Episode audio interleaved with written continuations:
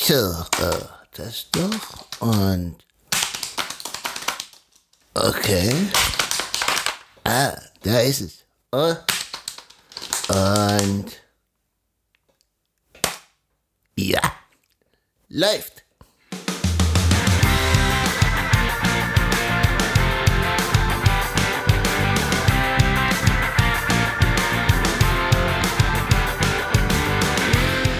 In der heutigen Folge reden wir über Microsoft Intune, ob du es datenschutzkonform einsetzen kannst und über Strategien für dein Unternehmen. Das ist der Infosec Podcast mit Sebastian und Additive Infosec frisch. Da, da, ba, ba, da. Folge 55.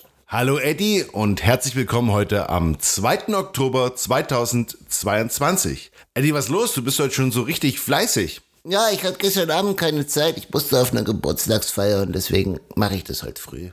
Okay, aber jetzt haben wir erstmal Zeit für unseren Podcast.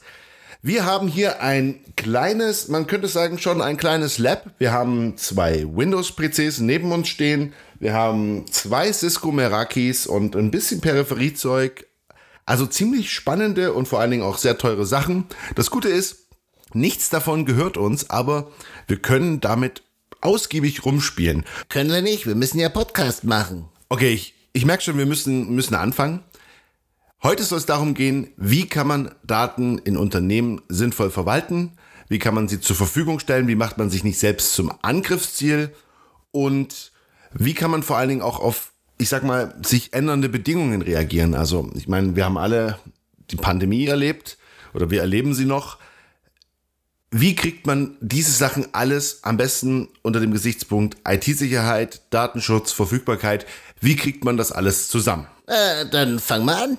Okay, fangen wir mal einfach an mit, wie sieht es eigentlich aktuell in der Produktwelt da draußen aus? Also gefühlt gibt's immer so zwei Extreme. Es gibt so die Lösungen für Teams bis fünf Leute und dann gibt's die Lösungen ab äh, Teams ab 200 Leuten.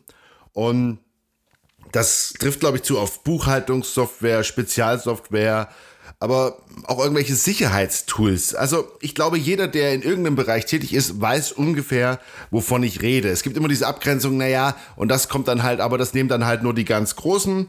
Und alles, was man irgendwie, wenn man beginnt oder wenn man relativ klein ist, hat man so Sachen aus dem Privatbereich, üblicherweise. Und dann kommt halt lange nichts und dann kommt irgendwann Enterprise. Ja, oder man kann es auch einfach sagen, in kleinen Unternehmen geht alles irgendwie auf Zuruf und per WhatsApp-Gruppe. In großen Unternehmen, also du merkst, dass du in einem großen Unternehmen arbeitest, wenn du ein IT-Ticket schreiben musst.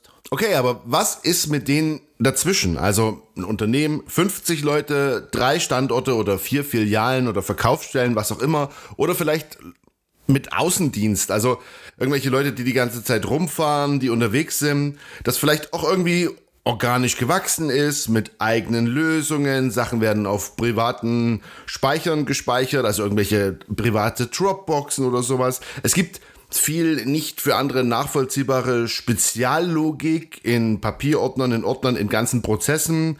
Es entsteht ein riesen Wildwuchs.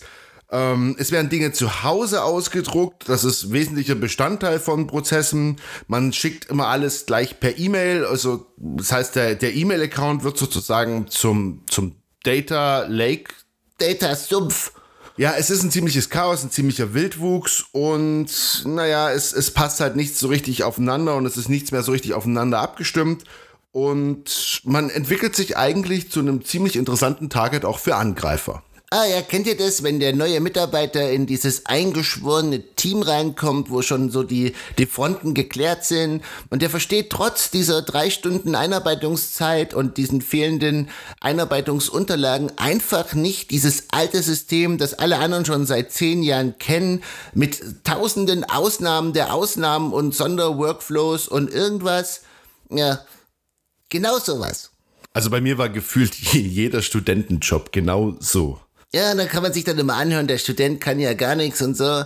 Ja, ich habe ich hab zum Beispiel in einer Anwaltskanzlei gearbeitet, die war so voll mit Unterlagen, dass die diese, die ganzen Akten auf den Fußböden in den Gängen gestapelt haben und in feuchten Kellerräumen. Und dann hat man irgendwann so ein, so ein Antwortschreiben bekommen. Also es war so eine Kanzlei, die auf so Massen, Massenbespaßung aus war. Und dann musste man einfach nur losgehen und irgendwo in diesen ganzen Kellern, in den verschiedenen Büroräumen, in den verschiedenen Standorten diese Akte finden, damit man diesen einen Zettel in die Akte heften konnte. Ja, das klingt richtig spaßig. Ja, was ist die logische Konsequenz, wenn man merkt, die neuen Mitarbeiter springen immer wieder ab oder sie checken nichts und ja, und alles sammelt sich im E-Mail-Postfach von irgendwelchen zentralen Mitarbeitern, aber nur wenn die das weiterleiten, aber dann hat man vielleicht nicht die Version, die der Mitarbeiter an den anderen weitergeleitet haben und da ist immer die logische Konsequenz, Eddie. Office 365, Microsoft 365, G Suite, irgendwas in diese Richtung. Okay, und dann fängt man an und hat einen mega Aufwand, um alles irgendwie sortiert zu bekommen. Aber dann kümmert sich eigentlich keiner mehr weiter drum. Jeder findet das mal ganz gut, jeder findet irgendwie mal Sachen wieder und man entdeckt Sachen, die man irgendwie schon lange nicht mehr gesehen hat. Aber jetzt beginnt ein neuer, völlig unstrukturierter Wildwuchs von Daten in alle möglichen Apps. Das beginnt meistens bei, ja, Eddie, Teams, Teams, Teams ist ein guter Punkt, um da, da, da, da sammeln, also manche nutzen das ja wirklich als, als zentralen Speicher für absolut essentielle Sachen. Das ist natürlich äh, richtig, richtig schlecht. Aber auch, es gibt viele, so viele massige Apps in Office 365, Delph und was weiß ich. Und ja, also Mitarbeiter neigen dazu, wirklich schräge Sachen da drin zu erstellen. Und das, was man vorher als Chaos hatte, innerhalb also in Papierform, hat man dann als Chaos in digital. So, und jetzt frag dich selbst, was will der Standard-User? Der Standard-User kommt immer mit dem Spruch, ich will doch nur arbeiten. Das heißt, der Standard-User möchte kein Open Office, der möchte kein Thunderbird, der möchte keine Uploads in irgendwelche Clouds und der möchte kein Synchronisieren. Ähm, er will einfach nur irgendwo ein Laufwerk in seinem Rechner. Der Rechner muss sich genauso anfühlen wie der Rechner, der zu Hause steht. Und ja, wer irgendein Unternehmen kennt, bei dem das genau nicht so ist oder wo alle Mitarbeiter das genau anders sehen, wir freuen uns über Zuschriften. Gibt's nicht. Okay, wir haben jetzt so ein bisschen Chaos und was kommt dann dazu? Natürlich noch die Datenschutzprobleme. Wir haben schon mal drüber gesprochen, also Datenschutz, Stichwort Telemetriedaten, also das, was der User macht und zur Verbesserung der Produkte und was halt Microsoft alles sagt und natürlich auch Zugriff durch US-Behörden. Also kurz, kann ich Daten in Office 365 kippen und denke, danach ist alles gut? Klare Antwort, nein. Es gibt eine Menge an Äußerungen von den einzelnen Landesbehörden. Kurz gesagt, ein Verbot, Office 365 zu verwenden oder Microsoft 365 gibt es nicht. Es gibt einen DSK-Beschluss, der hat aber keine Legitimationswirkung, das äh, sehen nur die Macher des Broad Consent so, aber das ist ein anderes Thema. Und ansonsten, ja, also es ist, es lohnt sich, die Sachen im Auge zu behalten, auch ein bisschen zu schauen, was sagt denn die eigene Landesdatenschutzbehörde. Aber ein Verbot gibt es nicht. Es ist trotzdem heikel. Microsoft hat auch nachgebessert, aber um es kurz zu machen, Microsoft ist weit davon entfernt, wirklich ein transparentes Unternehmen zu sein. Mach mal ein Zwischenfazit, das wird mir hier zu juristisch. Also, es ist keine gute Idee, Office 365, also da alles hineinzukippen. Daten schutzkonformer Einsatz schwierig, insbesondere was die Telemetriedaten und solche Sachen betrifft.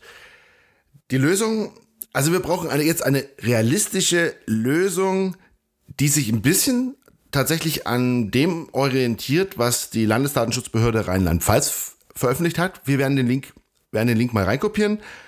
Also, es, aber es gibt kein Verbot. Das kann man schon so sagen. Es gibt kein Verbot, aber man muss es datenschutzkonform konfigurieren und einschränken. Okay, wir haben jetzt also drei Probleme. Einmal diesen Datenschutzkram, oder? Ja, also es lohnt sich definitiv im Blick behalten, was die eigene Landesschutzbehörde, Landesdatenschutzbehörde sagt. Nummer zwei, Eddie. Wir haben den User, der eigentlich nur arbeiten will, also der möchte sein Word, der möchte sein Excel öffnen, der möchte ein Laufwerk, wo er sein Zeug drauf speichern kann und möchte sich nicht um irgendwelche Cloud-Sachen kümmern, denn er möchte ja eigentlich nur arbeiten. Und drittens natürlich, wir müssen unsere Daten irgendwie zusammenhalten. Wir müssen Backups machen, wir müssen das sichern, wir müssen diese ganze Firewall-Geschichten, äh, müssen wir drüber nachdenken. Also Sicherheit sollten wir im Fokus haben, Aber, und das ist das Problem, bei vielen Unternehmen, die mir von beschrieben haben, mit den 50 Mitarbeitern, drei Standorte und Außendienst und alles, wir haben keine IT-Abteilung. Ja, und Face the Facts. Also wir hatten jetzt schon einige IT-Dienstleister, äh, die sich, äh, ja, die sind irgendwie noch im Windows 2008 Zeitalter und haben wahrscheinlich auch nicht mitbekommen, dass es irgendwie in letzter Zeit eine Pandemie gab und ja, mobiles Arbeiten sich vielleicht durchsetzen könnte. So, jetzt kommt der Punkt, der aus anwaltlicher Sicht immer so ein bisschen schwierig ist. Also wenn ich jetzt einfach sagen würde, ja, nutzt dann einfach Office 365, naja, so einfach geht's nicht und so einfach ist es auch nicht. Aber ich lasse mich vielleicht dazu hinreißen, folgende Sachen zu sagen. Nutzt Intune. Intune ist ein Mobile Device Management, angeboten in der Azure Cloud. Das hängt aber eigentlich alles zusammen mit Microsoft 365 und da kann man sehr, sehr gut PCs mit Windows Pro verwalten. Man kann die nicht nur verwalten, man kann sie konfigurieren, man kann sie auch ein Stück weit gleich machen durch Profile und man hat grundsätzlich erstmal die Möglichkeit, ziemlich viele Cloud-Dienste, also in dem Fall OneDrive, auszuschalten und relativ viele Einstellungen vorzunehmen, die das Ganze datenschutzkonformer machen. Ja, das Coole ist halt, man kann auch so Shared Devices erstellen und da hat man schon, schon echt das Gefühl, als wenn man sich dann einloggt mit seiner E-Mail-Adresse und man hat auch immer wieder das gleiche Passwort und es gibt ja auch so ein Single-Sign-On-Lösung über, über Azure und sowas. Also das ist schon sehr komfortabel. Ähm, ja, es fühlt sich schon an, als hätte man so ein richtiges Active Directory, so einen richtigen Domain-Controller, also hätte man so wirklich so ein lokales Netzwerk. Aber das Wichtige ist, es ist eben ohne lokalen Netzwerk, ohne lokale Server an jedem Standort und das alles und das ja, macht es halt schon ziemlich komfortabel. Klar, man muss sagen, damit ein Mobile Device Management funktioniert, müssen natürlich personenbezogene Daten der User irgendwie verarbeitet werden. Aber es gibt sozusagen einen recht plausiblen Grund, warum man das tut. Und zumindest, wenn man dem Glauben schenken darf. Es ist immer noch ein amerikanisches Unternehmen, aber Microsoft versäumt es nicht, an vielen prominenten Stellen darauf hinzuweisen, dass die Daten in Europa gespeichert werden. Ob das wirklich so ausschließlich gilt oder nicht, kann man natürlich schwer nachvollziehen, aber man hat zumindest schon mal eine gute Argumentationsgrundlage, warum man sich dafür entschieden hat. Okay, kommen wir zum nächsten Problem. Was machen wir denn mit den Daten? Kippen wir die einfach in OneDrive? Oh Eddie, gut, dass du fragst. Nein, also es ist klar, Microsoft verfolgt die Strategie, dass man früher oder später alles in OneDrive schiebt. Wichtig ist auch, Intune hat keine richtige Roaming-Funktion. Das heißt, so wie ihr das vielleicht kennt, ihr speichert was auf dem einen Rechner und dann meldet ihr euch auf dem anderen Rechner an und dann sind die Sachen plötzlich da. Das funktioniert mit Intune nicht. Deswegen möchte ja Microsoft, dass man die Sachen in OneDrive migriert. Ah, das ist sozusagen OneDrive das äh, Roaming zur Verfügung stellt. Genau, Eddie. Okay, wie machen wir es stattdessen? Okay, schauen wir einfach, wie es ein großes Unternehmen machen würde. Ein großes Unternehmen hat irgendwo einen Fileserver stehen und würde dann dem User per VPN eine Verbindung auf diesen Fileserver geben. Jetzt hat aber das kleine Unternehmen kein Rechenzentrum. Deshalb könnten wir uns aber sozusagen die Cloud zunutze machen. Beispielsweise gibt es bei AWS die Möglichkeit, einen sogenannten Windows Share zu erzeugen. Der Service heißt FSX und den kann man über VPN erreichen. Ja, oder man hängt eine spezielle Appliance hinter sein, hinter sein Modem, also zum Beispiel ein Cisco Meraki, wie er hier neben mir steht. Ähm, das ist, äh, da könnt ihr super einfach euer, euer, euer Netzwerke auch an verschiedenen Standorten in der Cloud konfigurieren und sozusagen eure Standorte miteinander vernetzen oder VPNs einrichten. Es ist äh, ziemlich komfortabel, aber auch nicht, nicht ganz günstig. Also klar, Cisco Meraki ist keine Voraussetzung. Es gibt auch andere Anbieter und man kann VPN-Verbindungen natürlich auch ohne einem Cisco Meraki zur Verfügung stellen. Okay, zurück zum eigentlichen Thema. Also wir haben den Share, in AWS und können den über VPN erreichen. Und damit haben wir das Ziel erreicht, dass wir sozusagen dem User sein Laufwerk zur Verfügung stellen können, wo er die Sachen richtig hinspeichern kann. AWS übernimmt für uns die Backups, sorgt dafür, dass alles geupdatet wird, gemanagt wird. Es ist ein komplett gemanagter Service. Es gibt aber auch hier natürlich andere Lösungen und andere Anbieter. Nur so am Rande. Ja, kombiniert mit so einer Office-Lizenz, wo man, die man auf freigegebenen Rechnern verwenden kann. Und schon hat man eigentlich so sein eigenes internes Netzwerk. Okay, wir haben jetzt unsere verwalteten PCs und wir haben eine Möglichkeit, einen Share einzubinden oder auch mehrere Shares einzubinden. Aber wir sollten natürlich noch das Thema IT-Sicherheit und Datenschutz in den Fokus nehmen. Und wir haben schon oft drüber gesprochen, die sogenannten SIS-Benchmarks. SIS-Benchmarks sind eine Sammlung an Einstellungen, die ihr vornehmen solltet, damit euer System sicher ist. Und das gibt's auch für Intune. Und bei Intune sind es tatsächlich 1200 Seiten mit Settings, die eure IT-Sicherheit erhöhen und die äußerst lehrreich sind. Also es ist Aufwand, ihr äh, müsst euch damit auch wirklich beschäftigen, aber es ist nicht so super kompliziert, es zu implementieren. Es dauert nur eine ganze Weile. Ganz wichtig an dieser Stelle ist aber, setzt ihr alle diese Benchmarks um, tut ihr nicht nur ziemlich viel für eure IT-Sicherheit, wir haben schon mal in der Wie hacke ich ein Krankenhaus und kann es danach erpressen Folge drüber gesprochen. Ihr macht auch extrem viel für den Datenschutz, denn Viele dieser Einstellungen in diesen SIS-Benchmarks haben auch zum Ziel, Telemetriedaten auszuschalten oder Microsoft-Konten zu deaktivieren oder die Möglichkeit, dass man sich überhaupt mit privaten Konten anmelden kann. Es wird sehr, sehr viel sozusagen auch mit abgedeckt. Praktisch. Und wenn ihr eure Maßnahmen alle dokumentiert, dann kommt ihr an die Vorgaben, die beispielsweise die Landesdatenschutzbehörde Rheinland-Pfalz an euch stellt. Da kommt ihr schon ziemlich weit ran.